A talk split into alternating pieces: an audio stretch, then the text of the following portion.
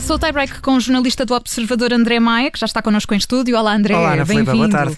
Hoje foi dia de sorteio dos quartos de final da Liga dos Campeões e, portanto, temos novidades para o Futebol Clube do Porto. Exatamente, é a única equipa portuguesa que ainda está nesta prova. Vai jogar com o Chelsea um, nos quartos de final. É um, um, sorteio que, apesar de tudo, acaba por ser uh, simpático e o, o Chelsea uh, diz a mesma coisa. Pelo menos o, os ingleses, uh, quando souberam que o Futebol Clube do Porto era o adversário, um, mostraram algumas reações de alívio. Fui vendo alguns comentadores ingleses durante a manhã e, e estavam muito satisfeitos com, a, com a, a, saída do Futebol Clube do Porto neste sorteio. Mas uh, no sentido contrário, também acho que o Futebol Clube do Porto também pode estar de certa forma um, satisfeito, porque a verdade é que, obviamente, que nesta altura todas as equipas são difíceis e tudo pode acontecer nesta fase da prova. Mas a verdade é que havia aqui alguns nomes ainda mais sonantes e eu aqui destacava três: o, o Paris Saint-Germain, o Bayern Munique e o Manchester City. Acho que são os três principais candidatos a, vencer a Liga dos Campeões. Um, o Futebol do Porto não vai encontrar nenhum dos três uh, no caminho para a final, isto se, se, conseguir chegar lá, porque sabemos também já o caminho até uh, essa final de Istambul. O Futebol do Porto, se eliminar o de Chelsea, vai defrontar o vencedor da partida entre Real Madrid e Liverpool. Portanto, uh, acaba por não encontrar nem Bayern Munique nem Paris Saint-Germain. Um deles não vai encontrar de certeza, porque vão jogar um contra o outro. E de resto temos o Manchester City Dortmund, o Real Madrid e Liverpool e esse Futebol do Porto de Chelsea. Os Dragões, entretanto, reagiram também a, esta, este sorteio. Dizem só devemos à história aquilo que podemos acrescentar. Ora, nos dias 7 de Abril e 13 de Abril, o Futebol Clube Porto pode acrescentar então mais uma, uma peça à história com esta, este jogo frente ao Chelsea, quartos de final da Liga dos Campeões. Já não está nesta fase da prova há dois anos. Na altura foi eliminado precisamente por uma equipa inglesa, pelo Liverpool, uhum. mas é, é, completamente diferente o poderio da, da equipa de Jurgen Klopp com esta agora de Tomás Tuchel. Portanto, essa primeira mão joga-se no dia 7 de Abril e vamos, obviamente, acompanhar o jogo aqui na Rádio Observador. Como número do dia, escolheste o 40. É o 40 e eu aqui trago quase uma história do, das outras histórias do desporto que nós normalmente temos de manhã, mas como amanhã não vamos ter é outras histórias programa, do desporto, sim. exato, eu decidi trazer aqui até porque é uma, é uma história que acaba por ser muito rara. Houve um, um antigo basquetebolista, basquetebolista do Barcelona que uh, foi dado como desaparecido, mesmo como morto durante 40 anos. E, e estou a falar de, de Charles Thomas.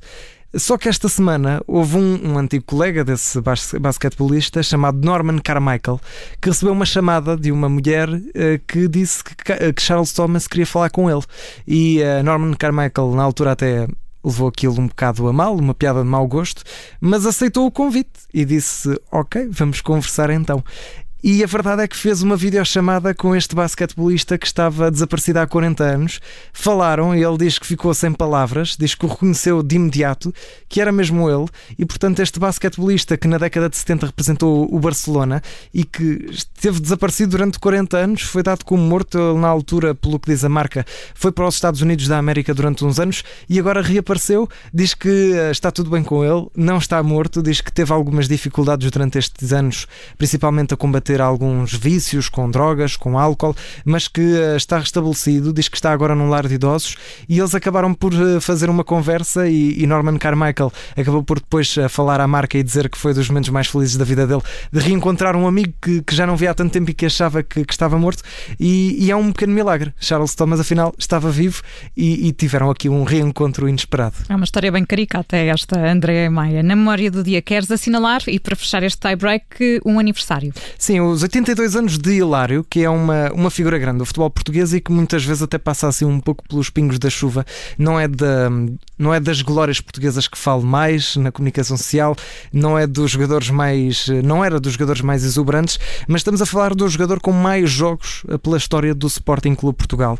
Fez, uh, fez 15 épocas pela equipa do Sporting, teve até um percurso muito semelhante ao de Eusébio, era na altura um dos melhores amigos de Eusébio da Silva Ferreira. Uh, começou no, no Sporting Lourenço Marques, também em Moçambique, nasceu em Moçambique e acabou por também fazer parte da equipa dos Magriços, onde jogou Eusébio no Mundial de, de 66. Foi, uh, foi titularíssimo nessa equipa, jogou todos os jogos e, e pelo Sporting conquistou tudo aquilo que havia para conquistar. Aliás, a única prova europeia que o Sporting tem no Palmarés, a Taça das Taças, foi conquistada na altura também por Hilário. Uh, e, e, também fica a curiosidade, Hilário, apesar de ter tido uma carreira rica em, em experiências, se, se, terminou a carreira aos 34 anos, só marcou um único golo durante toda a carreira. Portanto, foi um golo uh, frente ao Belenense em 1968. Uh, é um golo que vale muito porque foi o, único. Mas, uh, mas fica aqui este, este dado. Hilário era um jogador muito rápido, muito veloz, foi dos jogadores mais importantes da história do Sporting, com mais jogos, um, e, e, acaba por muitas vezes ficar assim um pouco na sombra. E, e faz hoje 82 anos, ainda está aí para as curvas e esperemos que continue. É um dos, dos bastiões de, dessa equipa dos magriços. Continua vivo para contar essa grande história de Portugal. Muito bem, assim terminamos o Break de hoje com o jornalista André Maia. André, obrigado até já. Obrigado.